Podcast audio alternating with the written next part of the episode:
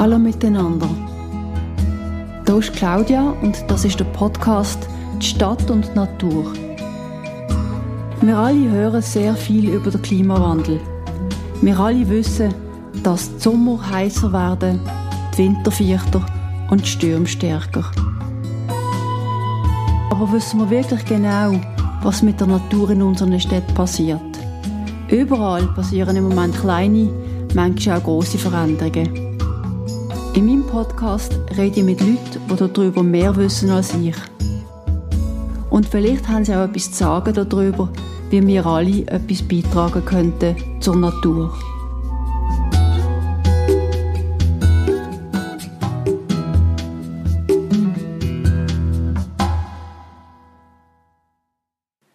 Letztes Jahr, irgendwann im Sportsommer, bin ich auf der grossen Schanze bei der Uni Bern auf einem Bänkle gehockt. Plötzlich habe ich gemerkt, dass über mir ein Schwarm von Vögeln einem Höllenkaracho durchsaust. Und zwar nicht nur einmal, sondern gerade mehrmals. Oh, Schwalbe, habe ich gedacht. Ein paar Wochen später habe ich aber vernommen, dass das ganz und gar nicht stimmt. Was ich damals gesehen habe, sind Alpen- oder Moorsegler gesehen. So tönt übrigens ein Schwarm Alpensegler.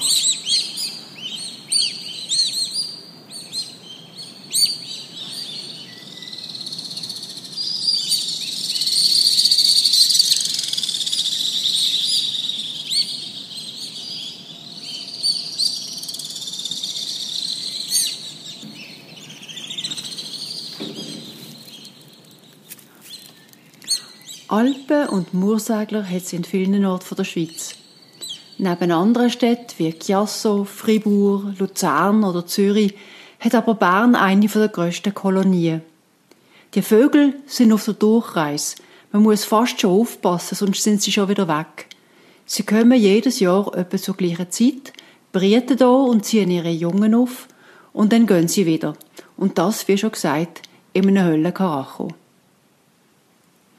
Die beiden Segler sind potenziell gefördert und darum gibt es zum Glück überall in der Schweiz Leute, die sich um sie kümmern. Neben den Behörden ist das in Bern zum Beispiel DALA, die Bernische Gesellschaft für Vogelkund und Vogelschutz. In deren Episode rede ich mit einem Mann, der gar meint, er habe ein paar Zellen im Hirn, die auf die Segler programmiert sind. Als ich das erste Mal mit dem Christoph Angst geredet habe, hat es gerade grosse Flocken Schnee oben runtergelassen. Segler sind gerade in Afrika gesehen. Der Christoph Angst ist der Leiter der Biberfachstelle der Schweiz. Er redet in einer späteren Episode auch über die Biber, aber hier jetzt redet er über die Segler, weil seine erste Leidenschaft ist die Vogelkunde gesehen. Hier sind wir jetzt am Uni-Hauptgebäude in Bern und das ist die grösste Alpenseglerkolonie hier in der Stadt Bern und die zweitgrösste, ich glaube sogar in der Schweiz. Da sieht man am Vordach die Löcher, die da sind, die hat man extra gemacht, dass eben die Alpensegler dort drinnen können brüten können. Und hier ist wirklich ein, ein riesiges Schauspiel, wenn die Vögel da sind und, und ihr Brutgeschäft ver, verrichten, komme ich häufig am Abend Stunde daher, dann ein bisschen zuschauen oder am Morgen, wenn ich auf den Zug gehe, für auf Neuenburg, ins Büro, schnell schauen kann, fünf Minuten, und dann hat der Tag super angefangen.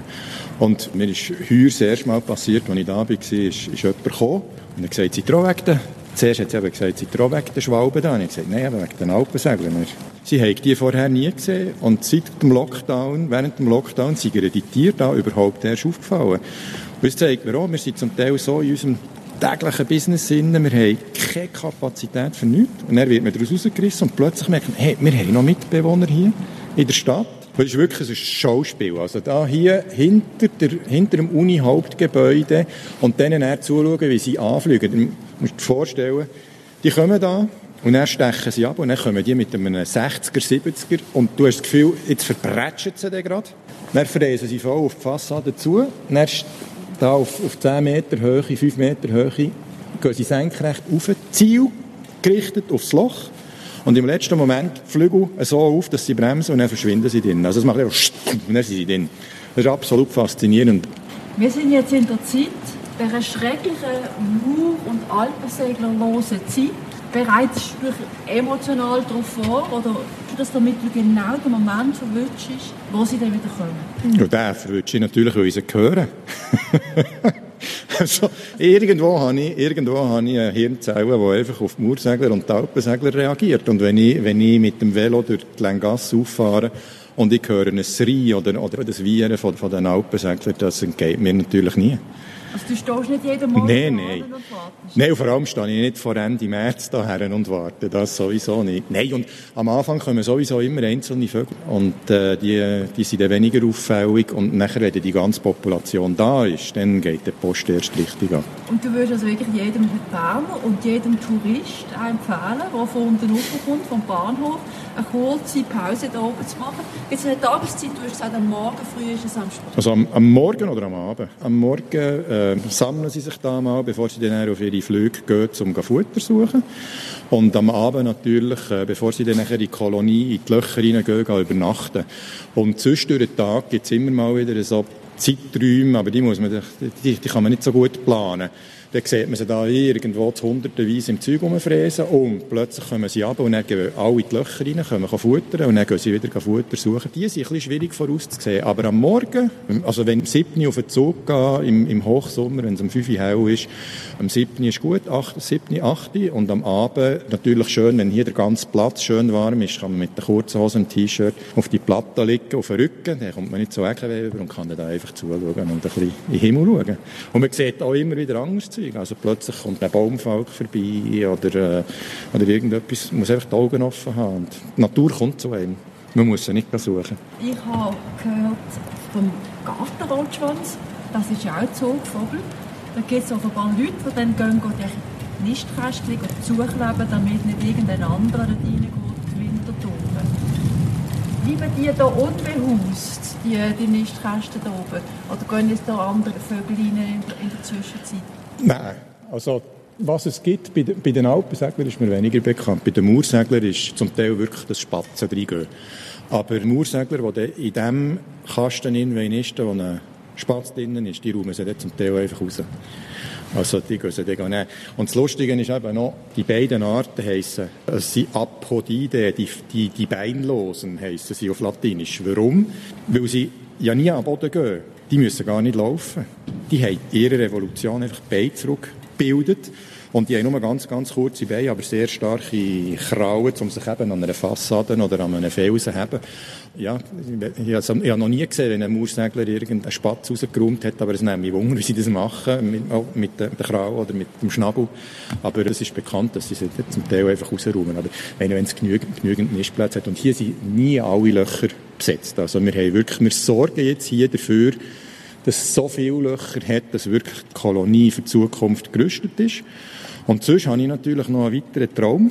Und zwar, dann, wo das da aufgekommen ist, habe ich mir überlegt, weil wir nachher an exakten Wissenschaften, dort sind in den Storenkästen und das kann so ein Problem sein. Erstmal verschießen sie die Scheiben, dann gehen sie, wenn das Fenster offen ist, im Sommer gehen sie in den Raum rein, wenn es ein Wochenende ist, verlieren sie sich dort drinnen, kommen um. Jetzt hat man dort müssen alle Storenkästen zutun und dann sind natürlich dort wieder Nistplätze verloren gegangen.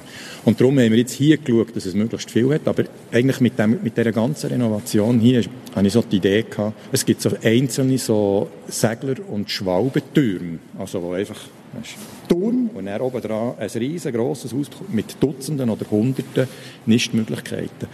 Und mein Traum wäre eigentlich, dass wir hier vorne auf der Schanze so einen Turm hätten und könnte das im Rahmen von einem Kunstwettbewerb machen, dass man da irgendwie einen Wettbewerb machen und den schönsten Turm würde man dann nachher irgendwie auszeichnen. Ja, den habe ich noch nicht ganz aufgegeben, aber äh, muss einfach zeitreif sein und Zeit da, dass man sich dem kann annehmen kann. Das wäre noch wäre etwas Schönes, um diesen Tieren hier wirklich, die für Bern etwas Spezielles sind, denen irgendwie auch visuell einen speziellen Turm zur Verfügung zu stellen.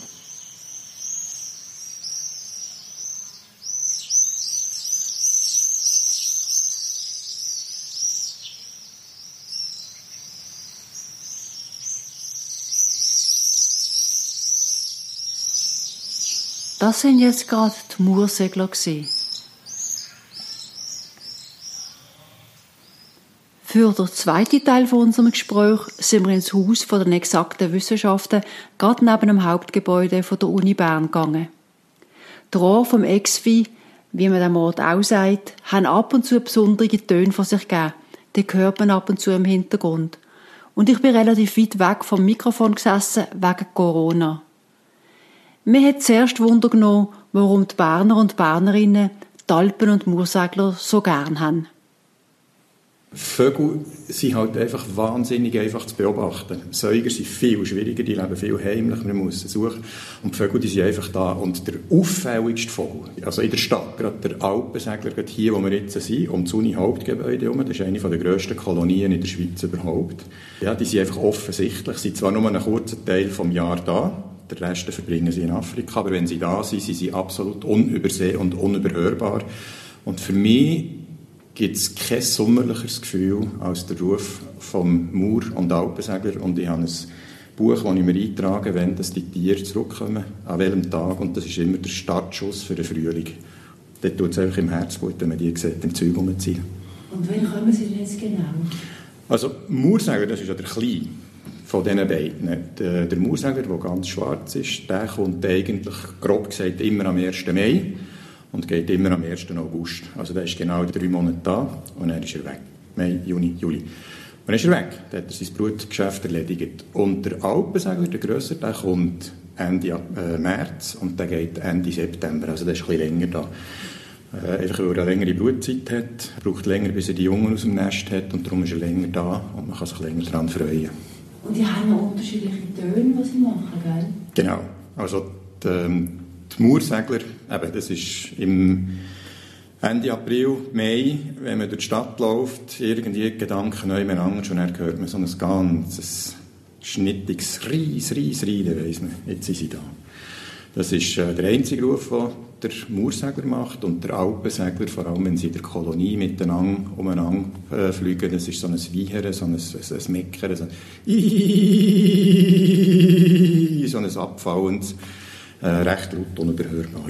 Was ist denn der Unterschied zwischen der Moorsegler und der Alpensegler und der Schwalbe? Also, systematisch sind es zwei unterschiedliche Gruppen. Die Schwalben gehören zu den Singvögeln, wie Buchfinken, Meisen und weiss nicht was alles. Und die Alpensegler und Moorsegler, die gehören zu den Nicht-Singvögeln. Also da sind dort zum Beispiel ähm, die Greifvögel sind dort drin, äh, oder Weidenhöpfe oder, oder was auch immer. Und unterscheiden kann man sie eigentlich gut vom Flug her. Die Singvögel, die schlagen mit den Flügeln richtig toll durch und schwalben, also die schlagen richtig durch und, und flattern so ein bisschen.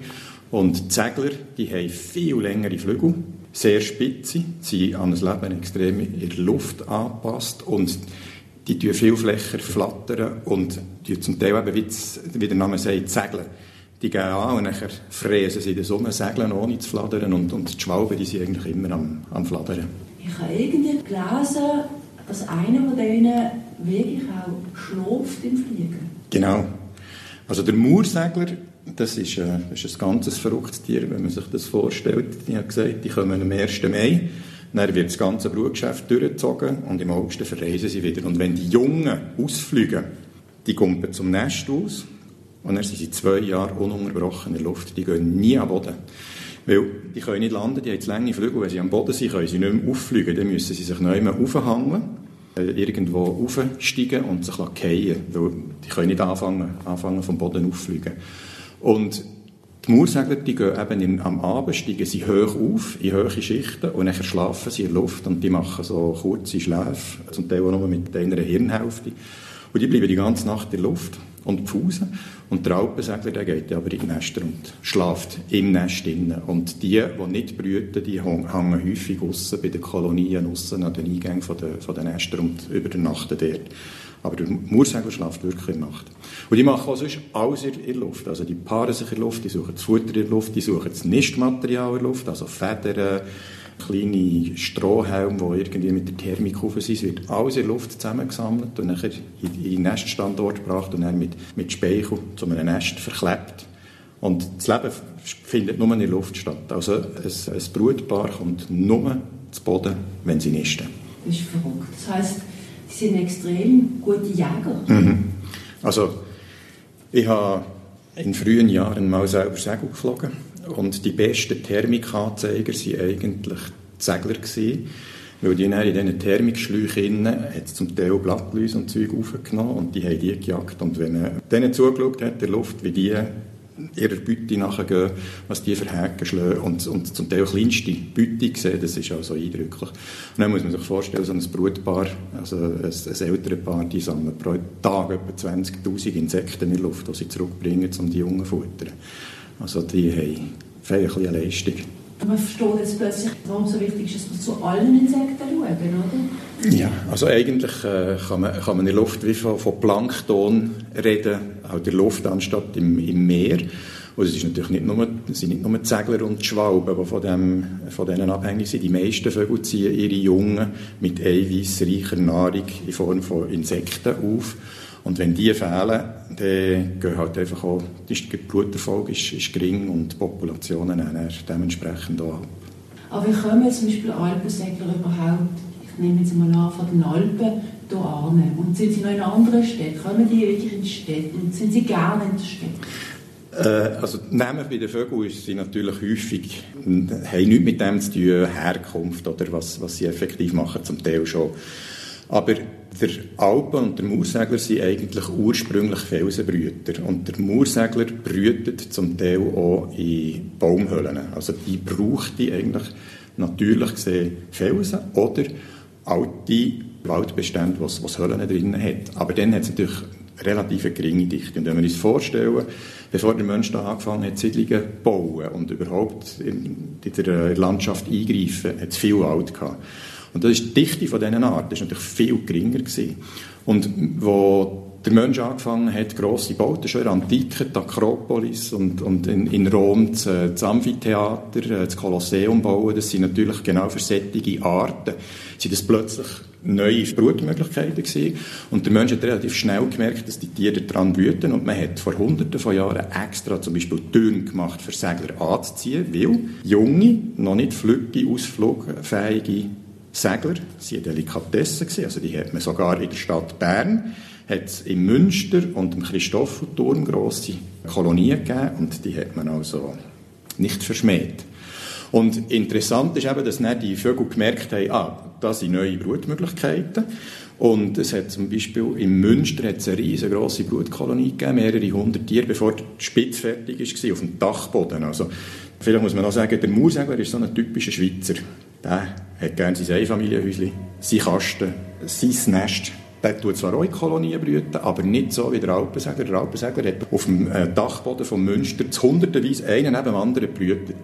Und dann hat man den Spitz gebaut und hat natürlich die ganze Population müssen verjagen. Der Christoffelturm hat man abgerissen und man geht davon aus, also das war Ende 19. Jahrhundert, man geht davon aus, dass das der Startschuss war in der ganzen Schweiz für neue Kolonien, die sich gebrütet haben, in Freiburg, in Solothurn, in Biel, in Burgdorf und so weiter. Und das ist dann eigentlich so die Ausbreitung vom, vom Alpensegler und heute haben wir, der Vogelwart hat jetzt gerade letztes Jahr den neuen Brutvogelatlas herausgebracht und man schätzt zwischen 1800 und 2300 Brutpaare in der Schweiz. Das ist nicht wahnsinnig viel.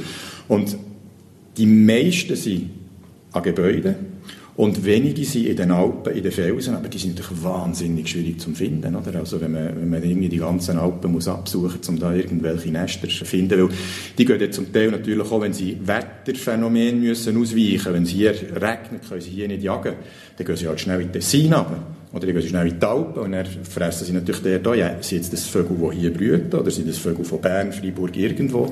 Und für einen Alpensegler ist es absolut ein Katzensprung, schnell über die Alpen ins Tessin runtergehen. Wie die Tours, also auch typisch schweizerisch wäre, oder? Schweizer, wenn sie dort hinhaben. Es gibt also, wie du es eigentlich erzählt hast, also kann man sagen, eine Art Sozialgeschichte rund um die Alpen und den Moorsegler, oder? Also, die sind Teil von der Kultur von Bern, oder sind sie jetzt immer noch, und das hat sich auch gegenseitig beeinflusst. Also, wie Mensch, Tier ist halt zusammen dann doch auch wieder ein Ökosystem. Ja, und in dem Fall, in dem Fall ist jetzt ganz klar, wenn der Mensch nicht da wäre, gäbe es nie so viele Mur- und Alpensegler in der, in der Schweiz. Also Alpensegler schätzt Vogelwarte zwischen 60 und 80'000 Brutpaare und das ist auch äh, der absolut grösste Teil ist an Gebäuden. Unter Ziegeln, in, in, in Dachvorsprüngen, äh, wenn es irgendwo einen Schlitz hat. Also wir haben bei uns, an unserem Haus, haben wir ein kleines Löchchen in einem Erker und genau dort gehen sie rein, also die finden das schon. Und dann braucht es nur einen ganz kleinen Zwischenraum, wo sie drin brüten.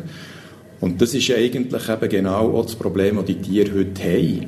Wir haben natürlich mit den ganzen Dachsanierungen, Isolationen und so, das ist ein wichtiger Bestandteil für eben Energie zu sparen, also das muss man machen. Aber da gehen natürlich unendlich viele so Nichtstandorte verloren.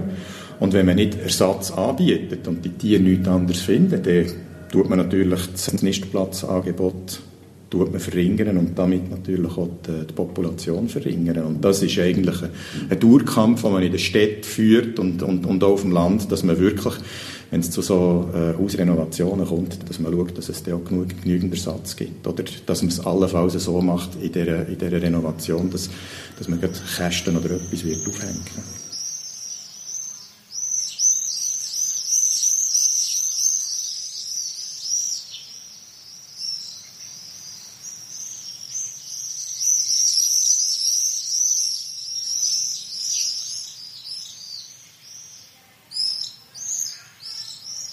ich bin nicht der Einzige, der so fasziniert ist von diesen Tieren. Und es gibt äh, eigentlich überall gibt's, äh, ornithologische Vereine, Gesellschaften und dort extra für Seglergruppen, die sich dem annehmen.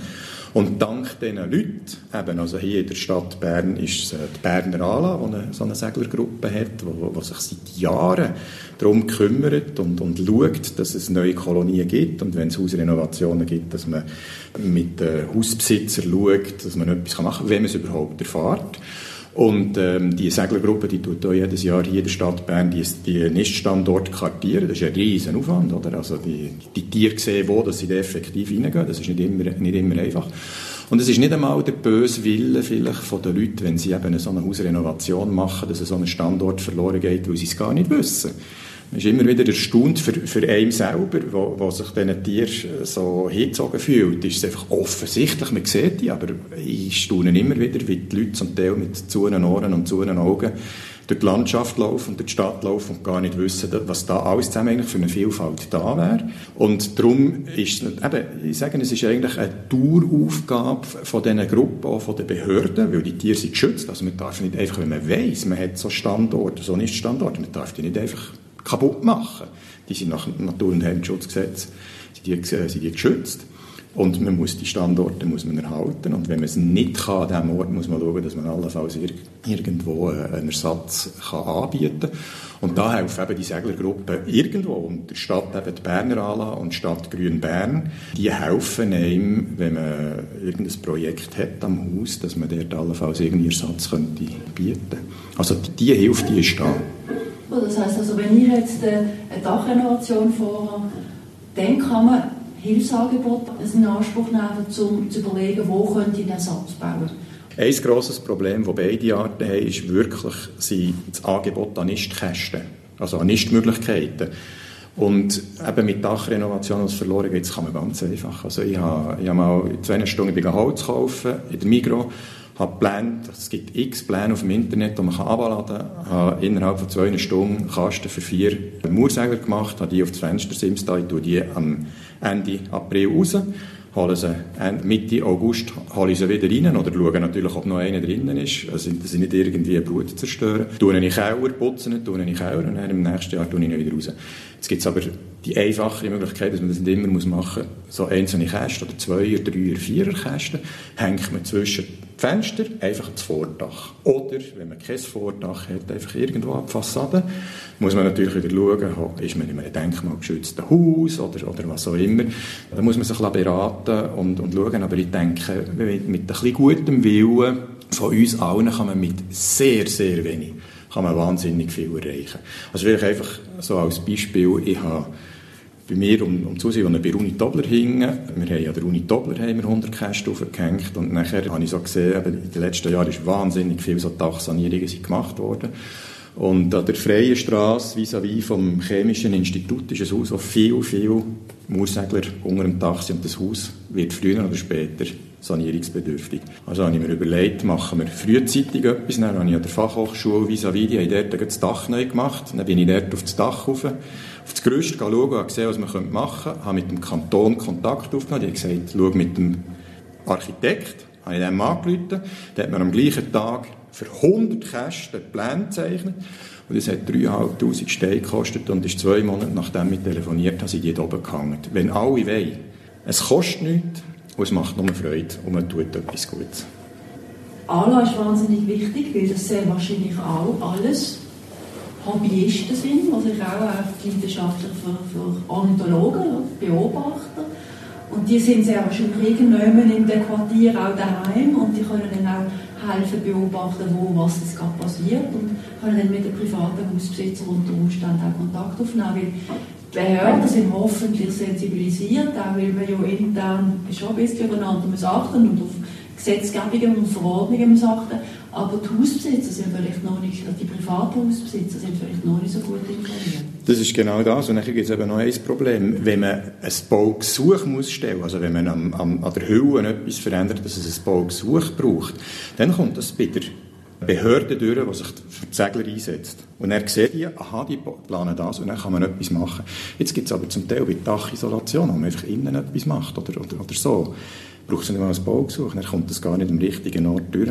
Und dort ist es wichtig, dass eben die Hausbesitzer sensibilisiert sind. Und das ist schwierig, die natürlich irgendwie zu erreichen. Und genau mit so Podcasts und was Stadtgrün eben noch macht, mit ihren Stadtspaziergängen und, und mit ihren Aktionen, die sie mit den Schulen haben und allem zusammen, die Leute wirklich auf so Sachen sensibilisieren. Weil man kann ja nur etwas machen, wenn man überhaupt weiss, dass, dass ein Problem da ist. Und da ist äh, die Erfahrung schon, dass viele Leute nachher sofort bereit sind, etwas zu machen. Häufig ist natürlich dann, ja, aber es kostet etwas, aber die Kosten, das ist eigentlich selten ein Problem. Also eben, ich, ich habe es gesagt, 100 Kästen aufmachen, also das war so ein, so ein Baukastensystem, das war sehr billig. Es ist natürlich teurer, wenn man 100 Einzelkästen machen muss. Aber das ist eigentlich nicht das Problem. Das Problem ist wirklich überhaupt die Sensibilisierung der Leute, dass es ein Problem könnte sein, wenn sie etwas in ihrem Haus machen. Also habe ich das sehr faszinierend gefunden, dass man eigentlich sozusagen fast den eigenen Balkon schon dafür verwenden um so einen Nistkasten anzuhängen. Also im Balkon würde ich es jetzt nicht, aber an der Fassade, weil die, oder die Tiere, die Tiere kommen mit einem Höllenspeed, fliegen an, die Alpensegler fliegen von unten in Kasten und die Moorsegler von vorne. Also beim Moorsegler muss man schauen, dass einfach der Anflug frei ist. Also wenn man jetzt irgendwie einen Baum vor der Fassade hat, dort hinten dran einen Kasten hängen, das macht wenig Sinn.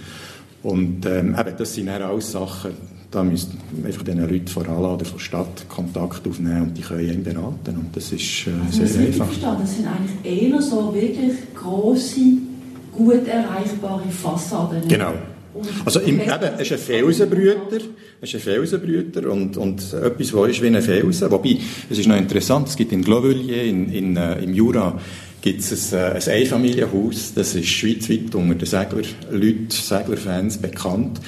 Das hat ein Spitzdach und der hat auch etwa 100 Kästen, einen neben dem anderen und die tiefsten sind also drei, vier Meter am Dach über dem Boden und es wimmelt von Vögeln.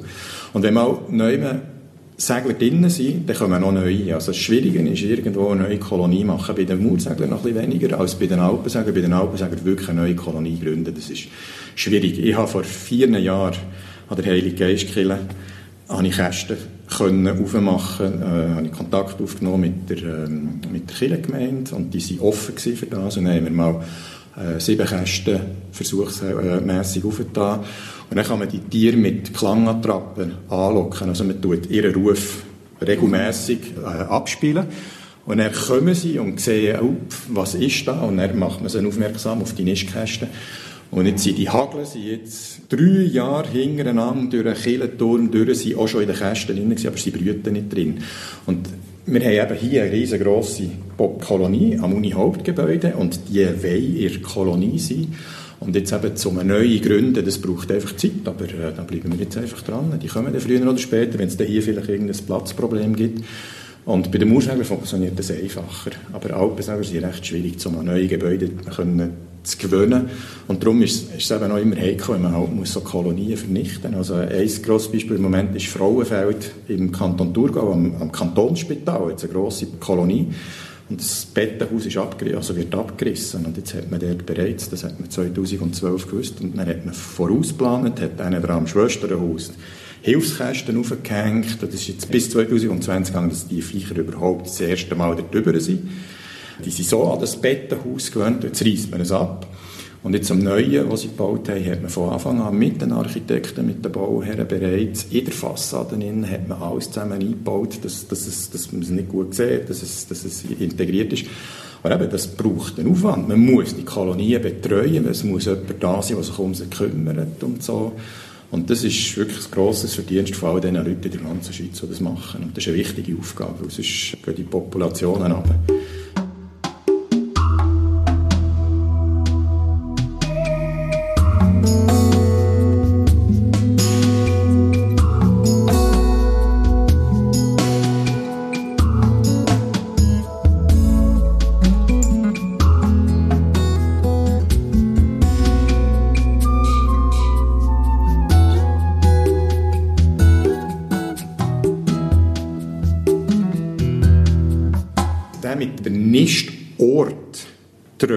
Also dass eben ein Afrikazier, also ein Vogel, der im, im, im, Winter auf Afrika geht, geht überwintern und wieder zurückkommt, dass die ins gleiche Gebiet hineinkommen, wieder zurück. Nicht unbedingt am gleichen Ort brüten, das ist genetisch fixiert. Und bei den Moorsegler weiss man also, es gibt einen Moorsegler in der Schweiz, der beringt war, der ist 21 Jahre im gleichen Nistkasten brütet. Also die werden erstmal sehr alt und immer im gleichen Kasten. Und wenn man jetzt irgendwo in der Nähe halt wieder Kästen anbietet und, und sichtbar sind für die Tiere, dann sehen die die schon. Aber der Wille wirklich, wenn man eine Kolonie hat, in etwas Neues hineinzugehen, das ist zum Teil relativ schwierig und wirklich, eben das, darum ist eigentlich die Strategie genügend Nistplätze anzubieten, ob sie dort gebraucht werden oder nicht. Es geht vielleicht auch mal ein Spatz rein, halt, ein, äh, äh, ein Hausspatz. Ist besser als immer so Art Knäpfe sein und nachher macht man Renovation und dann gehen 20 Standorte verloren und die haben dann keine Standorte. Und dann kann es dann auch eben sein, dass die Junge, die, die halt einen Nistplatz suchen, in einen, an einen neuen Standort gehen und andere darauf aufmerksam machen und dann die Nächsten noch dorthin gehen. Und wenn er irgendetwas nicht mehr verloren geht, ist der schon bekannt und dann gehen die, die anderen eher dorthin. Also die Strategie müsste eigentlich schon sein, dass man eher ein Überangebot an Nistplätzen hat als ein Unterangebot. Gibt es so etwas wie natürliche Finden von diesen beiden Vögeln? Also abgesehen davon, dass sie auch halt eben darunter leiden, wenn wir plötzlich Häuser renovieren und dann die Nistplätze verloren gehen, aber haben Sie sonst noch Filme? Die sind ja so schnell. Ja, es gibt eben noch schnellere. Und zwar der schnellste, der schnellste Vogel überhaupt, oder das schnellste Wirbeltier überhaupt, der Wanderfalk, der jagt Alpensegler. Und der kleine Brütsch, der Baumfalk, der jagt Moorsegler. Aber ähm, es ist natürlich nicht so, dass, äh, dass die da irgendwie eine Population vernichten können. Aber etwas, was sich jetzt gezeigt hat, zum Teil zu rechten Diskussionen auch innerhalb der Ornithologen führt, dass sich äh, Turmfalken, die sich ja immer mehr in der Stadt niederlassen, an hohen Gebäuden und so, dass sich die plötzlich auf Moorsegler spezialisieren. Und zwar bei Kolonien einfach ans Nest herfliegen mit dem Scheichen rein und, und sie picken, oder die Jungen. Und ähm, ja, das ist dann eine neue Herausforderung, oder? wo man dann plötzlich irgendwie, man, hat man, man fördert die eine Art, man fördert die andere Art und dann äh, nimmt der eine der, der andere. Wenn das so ist wie eben irgendwie ein Baumfalk, der über der Aare in seinen normalen Jagd fliegt, also normalerweise geht der Baumfalk auf Libellen und, und auf, auf größere Insekten. Aber wenn der halt mal einen Maursegler verwünscht, dann ist es mal ein Maursegler. Und wenn es die Mutter ist oder äh, der Vater, der am Brüten sein geht vielleicht die Brut kaputt.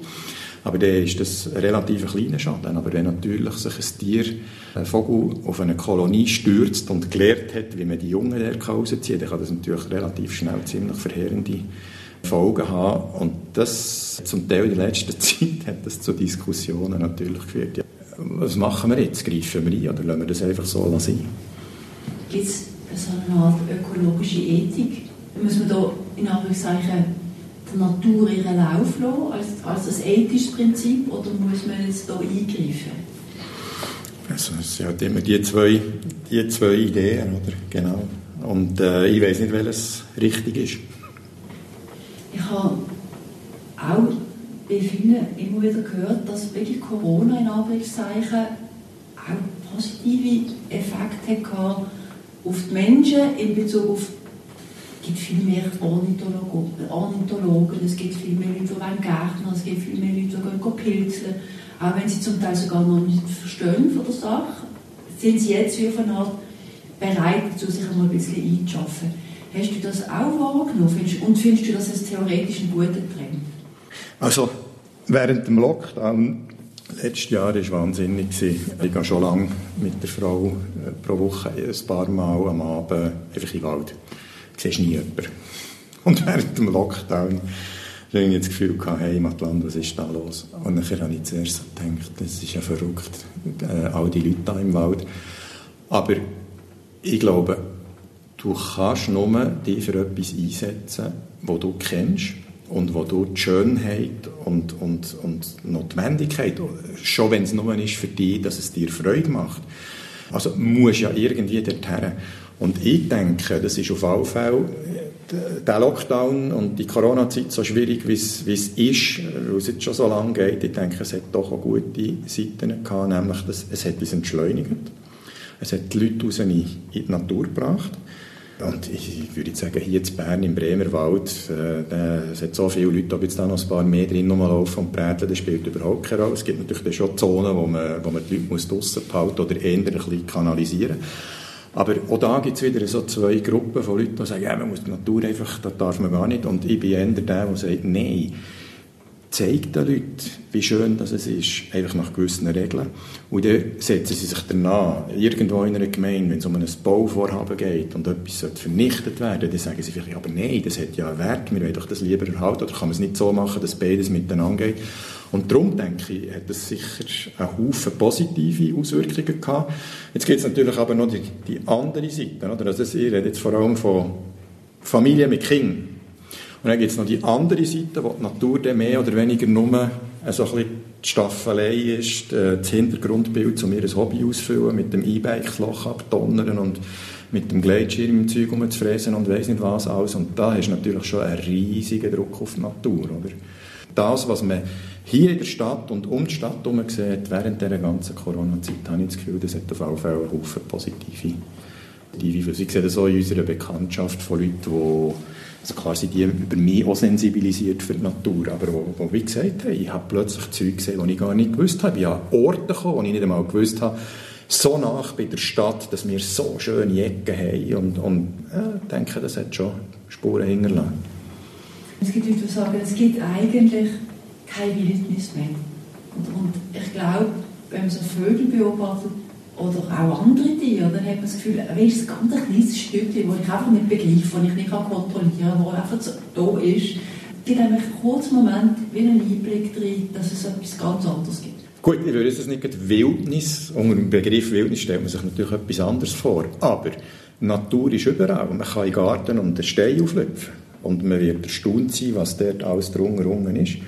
Und das Schöne aus meiner Sicht am, an der ganzen Biologie ist, also wenn man die Arten noch kennt, wenn man einfach, also ich, ich kartiere seit über 20 Jahren für die Vogelarten, gehe ich jedes Jahr raus und mache dann ein Programm mit, wo man, äh, das ist ein Quadratkilometer, und dreimal besuchst und dann tust alle Vögel, die singen, tust kartieren. In jedem, also in jedem von diesen drei Durchgängen. Und das, das hilft nachher eben, die Bestände können abzuschätzen. Und für mich gibt es nichts Schöneres, als durch die Natur laufen. Ich kann mit zuenen Augen durch die Natur laufen und ich höre den Herr Kleber und Frau Me äh, der Herr, der Herr äh, Meisen und, und der Herr äh, Wespenbussard und, und alles zusammen höre ich und ich weiss, wer alles rum ist, auch wenn ich sie nicht sehe. Und, und ich höre die Vielfalt. Und das ist etwas Wunderbares. Das machen Freiwillige? Tausende von Leuten freiwillig, ja. Genau. Also Vögel sind Passion von mir ich kann dort etwas Gutes tun, wenn die Vogelwarte die ganze Schweiz so kartieren und das müsste zahlen. Das ist unmöglich. Das ist unmöglich. Und das ist mein Beitrag für die Vogelwelt, dass man weiß, wie es der geht, weil die Vogelwarte berechnet nachher mit dem, also der, der Swiss Bird Index, und was sie für jede Art können sagen, wie es ihr geht. Ein Trend zunehmend, Trend abnehmend. Und wenn man sieht, Trend ist abnehmend, muss man allfällige Unterstützungsmaßnahmen, Fördermaßnahmen ergreifen. Und das ist mein, einerseits mein Beitrag, ganz konkret, und das andere, es gibt nichts Schöneres als am Morgen vor Sonnenaufgang raus, jetzt, äh, das Quadrat, das ich habe, ist in Plafeyen, ein Bergwald, und dann stehst du dorthin, es ist totenstill, Und dann fährt der erste Hausratschwanz unter in der Gemeinde ansingen. Und dann kommt, der, äh, kommt die Heckenbrunelle. Und dann, jeder Vogel hat genau, es ist genau ein Abfall. Und plötzlich ist wie wenn du in einem Orchester hockst, wo die einzelnen Instrumente nicht mehr raushörst, aber der ganze Gesang und das ganze Ding, es, es macht dem einfach glücklich. Ich sage das mal etwas ganz Provokatives. Der Brecht hat irgendjemand geschrieben, die Vögel, das Ungeziefer der Bäume. Er hat sich offenbar genervt darüber, dass die so einen Lärm machen, wenn er halt schreiben oder wie auch immer. Warum singen denn Vögel eigentlich überhaupt? Eine ganz einfache Antwort. Das heisst, das ist mein Revier, das gehört mir und wenn du kommst, gibt er eins aufs Dach, das ist das eine. Also mit dem tun sie das Revier abgrenzen und das andere ist, potenzielle Weibli sagen, was für ein toller Hecht das ich bin. Und da gibt es natürlich tausende von Studien, die zum Beispiel zeigen, der, der Buchfink, der, der am meisten Strophen pro Zeiteinheit singt, der ist attraktiver. Also der sagt dem Weibli, ich kann mir leisten, so viel Zeit mit Singen verbringen, habe ganz gute Gene für deine Nachkommen, komm doch zu mir. Also einerseits machen sie es über das Gefieder, je farbiger und je extravertierter und extravaganter das Gefieder ist, desto attraktiver sie sind und sagen dem Weibli, habe gute Gene und das andere schon mit dem Gesang. Aber eigentlich ist es eine Revierabgrenzung und was wir eben machen bei diesen Kartierungen für die Vogelwarte. Du, du läufst einen Kilometer Quadrat ab nach einem festen Muster und notierst punktgenau, wo dass man die Tiere gehört hat. Und dann ist es wichtig, dass man immer simultan singende Männchen hört, weil dort muss zwischen ihnen eine Grenze sein. Und wenn man jetzt die drei Kartierungen übereinander legt, gibt es plötzlich so Punktwolken von Singenden immer die gleiche Art. Und dann weiss man, ah, hier ist ein Revier, hier ist ein Revier und hier ist ein Revier. Und am Schluss kann ich sagen, ich habe 52 Kohlmeisen, 23 äh, und so weiter. Und das kann man nachher auf die ganze Schweiz aufrechnen. Also in der Schweiz werden mehrere hundert Kilometer Quadrat so jedes Jahr von Freiwilligen begangen und kartiert.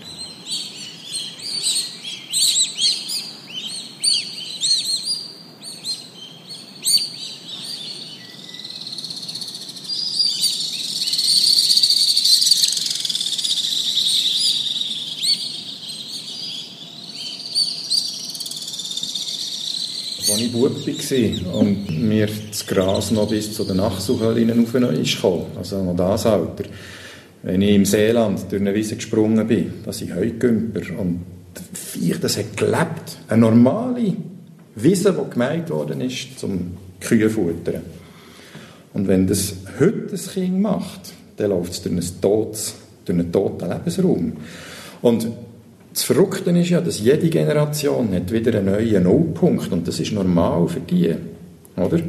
Also wenn du heute jemanden fragst, was ist für die Natur, wäre ich nicht erstaunt, wenn der eine oder andere sagt, ja, das Maisfeld, ist ja grün, oder? Und dort hat es den Maiszünsler und, und Mais, also es hat eine Diversität von zwei. Und das ist schon das Verrückte, also dass die heutige junge Generation zum Teil nicht einmal mehr weiß, was eigentlich da war. Und nachher, wenn ich noch schaue, mit meinen eigenen Kindern, wie die den Biounterricht und so gehalten, meine, du hast ja heute zum Teil nicht einmal mehr Zeit zum rausgehen. Und du kannst, wenn du, Biodiversität ist so etwas Abstraktes, dann musst du mit den Kindern halt mal Blutfuß in ein Bachbett reinstehen und der Dreck muss dir durch die Zehen auf. Ich habe meinen Bub nie so begeistert gesehen, wie wenn er mit der Klasse in Zeichholz ins äh, Naturreservat ist wo sie mit dem Netz durchs Wasser gezogen sind und gesehen haben, was dort alles drin ist. Und meine, wir haben wohl viel mit den Kindern gemacht, sie viel draußen gewesen. Er war total begeistert. Ich bin sicher, dieser Ausflug hat dieser Klasse wahrscheinlich am meisten gebracht, im Sinne von, was da in einem Teich oder irgendwo kann sein. Klar gibt es natürlich solche, die durch ihre Erziehung daheim, das ist, äh, ist grusig und schon etwas, wo, viele Leute haben, oder Spinnen ist grusig und, und Insekten sind grusig wenn man sie auf eine andere Art, wenn man eine andere Art Zugang zu diesen Tieren hat und da weiss, für was dass sie da sind und dass jeder irgendwo im, im Netzwerk vom Leben seine Funktion und seinen Platz hat, dann sieht man es dann vielleicht plötzlich auch anders.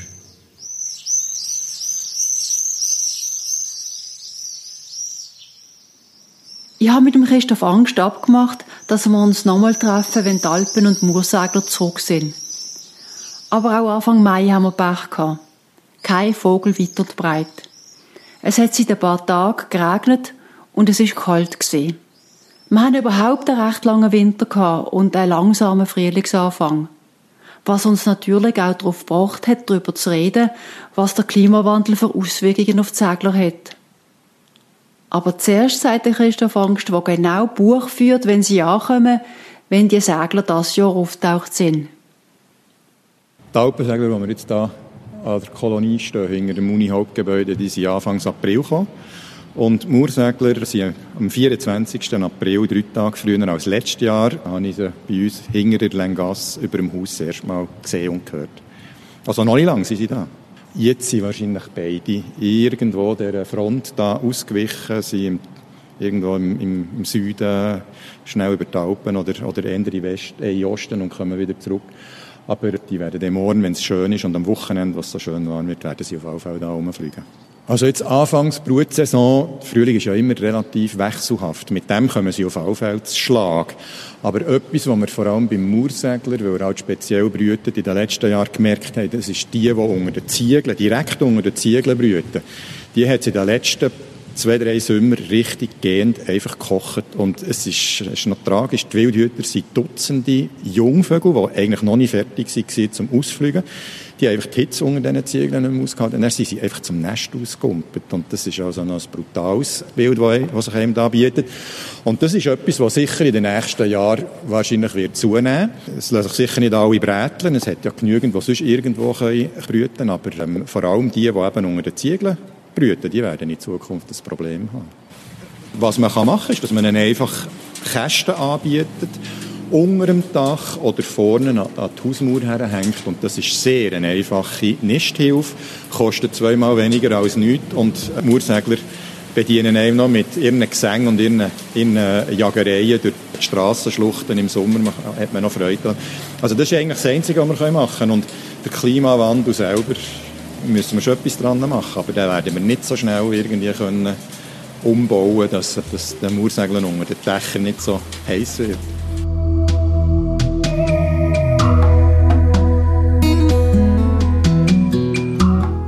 Zum Thema Klimawandel und zum Thema von deren Episode hat passt, dass gerade ein paar Tage vorher ein SVP-Nationalrat für ein paar Nistplätze für Alpen- und Moorsegler am Bundeshaus gesorgt hat.